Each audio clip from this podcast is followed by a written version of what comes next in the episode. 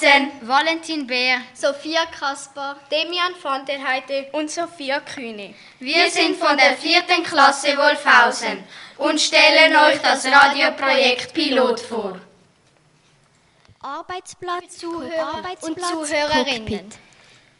Jetzt kommt der erste Beitrag zum Radioprojekt Pilot. Das Unterthema lautet, welche Lehre braucht es für den Beruf des Piloten? Viele träumen von einer Karriere als Pilot. Der Beruf erfordert viel Verantwortung. Die Ausbildung zum Pilot hat es in sich. Als Pilot oder Pilotin kann man die Welt und fremde Kulturen entdecken. Jeder Arbeitstag bringt ein neues Ziel. Wer Person oder Waren durch die Luft transportieren will, kann zwischen verschiedenen Ausbildungen wählen. Wichtig ist, dass man sich gut konzentrieren kann, flexibel und belastbar ist.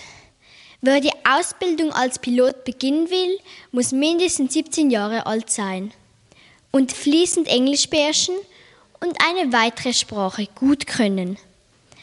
Einzelne Fluggesellschaften machen auch Vorschriften zur Körpergröße. Wer als Pilot oder Pilotin arbeiten will, braucht eine Linienpilotenlizenz. Diese bekommt man zum Beispiel nach der Ausbildung an der, an der Europäischen Flugakademie. Die Ausbildung dauert zwei Jahre. Dort lernt man Theorie und Praxis. Die Theorie umfasst die Bereiche Wetter, Luftrecht und Navigation. Die Praxis umfasst den Flugsimulator.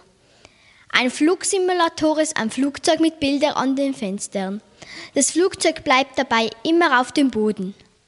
Du brauchst natürlich keinen Computersimulator, um fliegen zu lernen, aber er kann sehr nützlich sein.